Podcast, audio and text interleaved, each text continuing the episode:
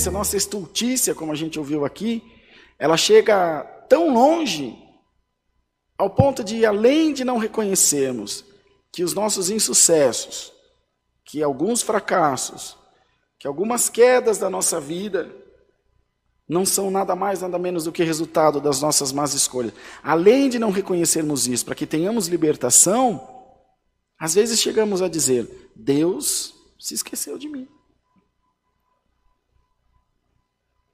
Deus me deixou.